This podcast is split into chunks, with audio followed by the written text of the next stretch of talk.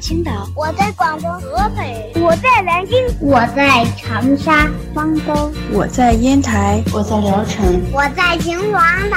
收听高个子叔叔讲故事，收听高个子叔叔讲故事，收听高个子叔叔讲故事，收听高个子叔叔讲故事哦。这里是荔枝电台 FM 九五二点零九绘本故事台，我是主播高个子叔叔，愿我的声音陪伴你度过每一天。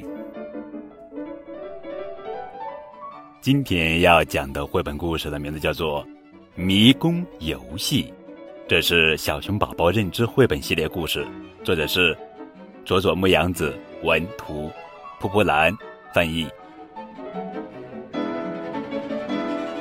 小熊要去给好朋友们送信，小朋友们和小熊一起出发吧。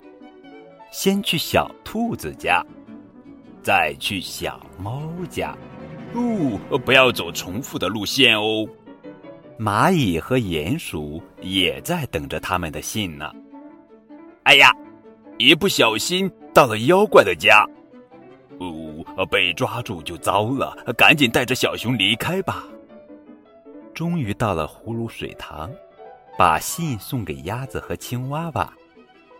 这次稍微有点难。不要走重复的路线哦，要经过鸭子和青蛙。小熊找到松鼠了，它也能顺利的把信送到吗？不要走重复的路线哦，长有苹果的地方是走不通的哦。把信送给小老鼠和狐狸后，小熊就可以回家了。收到信的好朋友们都来到了小熊家。小熊的信上写着：“请来参加我的生日聚会，生日快乐，生日快乐，生日快乐，小熊。”